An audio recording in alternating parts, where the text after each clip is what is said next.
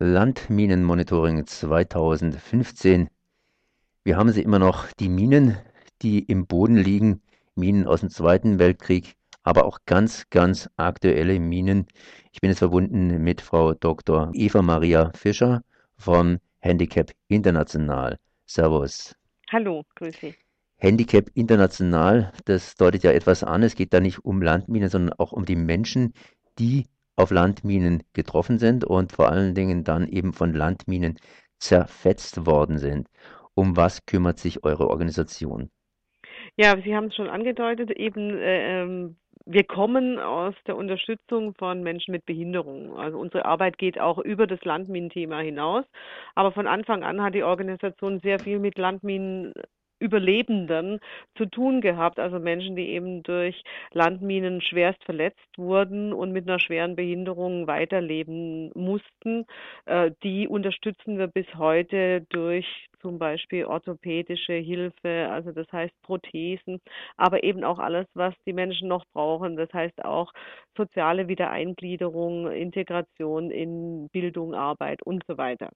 Und gleichzeitig versuchen wir aber auch, dass Minenunfälle äh, vermieden werden. Das passiert einerseits durch Aufklärung, was auch sehr wichtig ist, über die Risiken und das eventuell äh, Verhalten, um Unfälle zu vermeiden. Es geht um Entminung, das heißt also das Entscheidende, nämlich diese Minen auf äh, alle Zeit ähm, aus bestimmten Regionen zu entfernen. Und es geht darum, dass keine weiteren Minen mehr verlegt werden. Das heißt, um die Kampagne Kampagnenarbeit zum Thema Minen. Heute werden wieder Kriege geführt. Wir haben Flüchtlinge, die Europa erreichen. Sind diese Flüchtlinge auch von Minen bedroht? Ja, also wir hatten das Thema ganz stark äh, eine Zeit lang, als es darum ging, ähm, dass an der serbisch-kroatischen Grenze noch Minen liegen und dass Flüchtlinge, vor allem wenn sie unkontrolliert ähm, über die Grenze kommen, da eventuell durch äh, Minenfelder ja, äh, geraten würden oder in Minenfelder geraten würden. Da ist meiner, meiner Kenntnis nach äh, nichts passiert. Es lag dann vor allem auch daran, dass dann eben die Flüchtlinge doch eher kontrolliert über diese Grenze geleitet wurden und auch die kroatische Regierung, die damalige kroatische Regierung sich sehr bemüht hat, da Risiken zu vermeiden und die Leute dann anders geleitet hat oder mit Bussen gefahren hat. Landminen, äh, das sind Langzeitbomben. In Deutschland werden immer wieder Fliegerbomben gefunden. Das heißt, solche Dinger sind lange irgendwo in der Erde versteckt. Vor allen Dingen im Kriegseinsatz werden sie ausgelegt und hinterher, glaube ich, möchte sich niemand so richtig darum kümmern, sie wieder einzusammeln. Mhm. Wo werden denn heute noch Landminen eingesetzt? Ja, also es ist äh, zum Glück viel weniger geworden, weil wir ja seit äh, vielen Jahren jetzt schon einen internationalen Verbotsvertrag haben und äh, inzwischen die meisten Staaten der Welt dem beigetreten sind. Das heißt, diejenigen, die jetzt noch Minen einsetzen, sind eigentlich überwiegend nichtstaatliche Akteure, also jetzt nicht reguläre Armeen. In dem letzten Jahr, über das eben der aktuelle Landminenmonitor äh, geht, im letzten Jahr wurden an, von staatlichen Akteuren nur noch in Nordkorea, in Myanmar und in Syrien Minen eingesetzt. Ist das jetzt am Abklingen mit den Landminen, das heißt auch äh, entsprechend mit den Verletzungen? Ich meine, da gibt es ja immer Nachwirkungen. Ja, ähm, am Abklingen kann man schon sagen. Also es hat sich seit der Landminenverbotsvertrag in Kraft getreten ist, Ende der 90er Jahre, hat sich sehr viel bewegt. Die Zahlen sind deutlich runtergegangen. Wir haben in der Hochphase der Kampagne immer davon geredet, alle 20 Minuten ein Opfer. Mittlerweile reden wir von zehn Opfern am Tag. Wohlgemerkt, es sind immer noch zehn Menschen, die jeden Tag durch Minen oder vergleichbare Kriegsrückstände verletzt oder getötet werden. Und äh, es ist auch immer eine hohe Dunkelziffer da. Also das sind nur die Zahlen, die wir kennen, also die irgendwo registriert wurden. Und es gibt eben gerade in, in etwas chaotischeren äh, Krisenregionen oder in abgelegenen Regionen natürlich viele Menschen, die durch diese Waffen zum Beispiel getötet werden und keiner wird es jemals registrieren.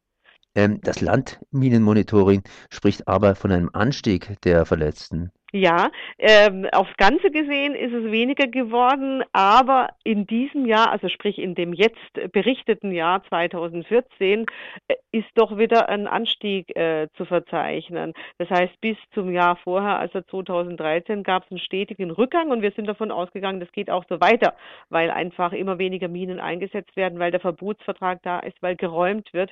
Und jetzt ist es deshalb schon sehr erschreckend, dass in diesem äh, jetzt berichteten Jahr die Zahl wieder wieder nach oben geht. Und wir befürchten, dass es so weitergehen könnte, einfach weil es immer wieder neue Krisenregionen gibt, wo Minen immer noch eingesetzt werden. Woran liegt das?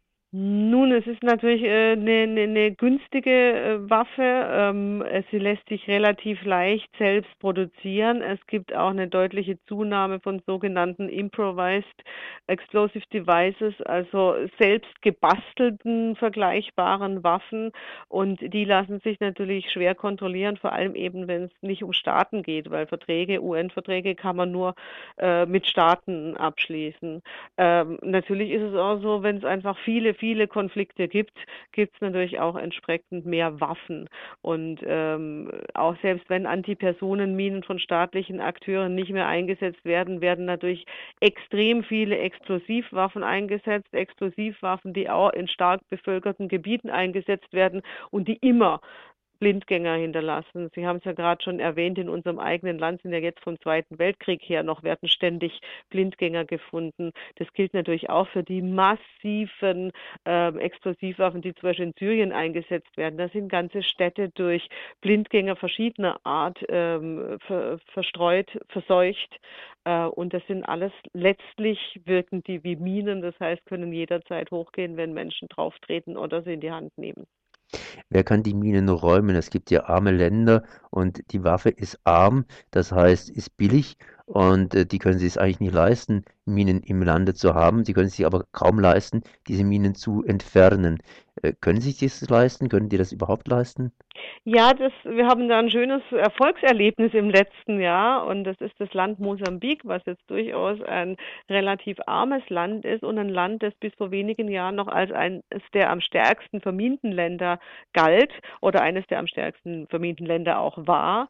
Ähm, und hier ist, ich möchte mal sagen, mit vereinten Kräften ähm, es erreicht worden, dass Mosambik sich zu, äh, jetzt in diesem Jahr als minenfrei erklären konnte. Das hieß dann, dass Organisationen wie zum Beispiel Handicap International sich da ganz stark eingesetzt haben, aber eben auch entsprechend von außen, also nicht nur aus Mosambik selbst, sondern von vielen anderen Ländern, Gelder geflossen sind. Und das ist eben auch das, was im Rahmen des Minenverbotsvertrags stattfinden soll, dass die äh, reicheren Länder die ärmeren dabei unterstützen, ihre Minenverseuchung loszuwerden. Das ist natürlich ein schönes Ergebnis. Was heißt aber in dem Falle minenfrei? Es kann ja immer noch irgendwo eine Mine versteckt sein. Wie Ja. ist denn das definiert, minenfrei? Minenfrei heißt jetzt würde ich, dass alle bekannten ähm, verminten Regionen von Minen befreit sind, aber es gibt immer ein Restrisiko. Das kennen wir aus dem eigenen Land. Deutschland gilt auch nicht als vermint. Wir hatten hier aber eine deutsch-deutsche Grenze, die massiv vermint war und es ist bekannt, dass nicht, also bei weitem nicht alle Minen dieser Grenze geräumt werden konnten, das, sondern dass wahrscheinlich relativ tief im Boden ähm, da noch einige dieser Minen liegen. Das heißt, wir haben durchaus noch Minen da. Es gibt Entminungsexperten, es gibt Entminungsexperten, die im Notfall gerufen werden können, aber man kann natürlich nicht ein Land äh, in alle Tiefe überall äh, umgraben. Also man muss in jedem Land, das mal so eine Bedrohung hatte, Experten haben, die jederzeit zum Einsatz kommen können. Minen können ganz, ganz nahe kommen. Was kann man tun? Wo kann man sich weiter informieren? Weiter informieren kann man sich ganz einfach im Internet. Wir haben eine ähm, schöne Seite landmine.de, die wir damals mit dem damals in den letzten ja, 90er, 2000er Jahren großen Aktionsbündnis Landminen zusammen betrieben haben. Die haben wir umgestaltet zusammen mit Sodi und betreiben die heute ähm, als eine Informationsplattform nach wie vor zum Thema Landminen. Ich danke mal Dr. Eva Maria Fischer für diese Informationen. Landminen, die werden uns noch lange begleiten. So ist es einfach. Ja. Aber man muss es nicht einfach auf sich beruhen lassen. Mosambik ist ein erfrischendes Beispiel und Landminen kann man natürlich auch verbieten, auch wenn sie kaum zu verbieten sind. Ich danke mal.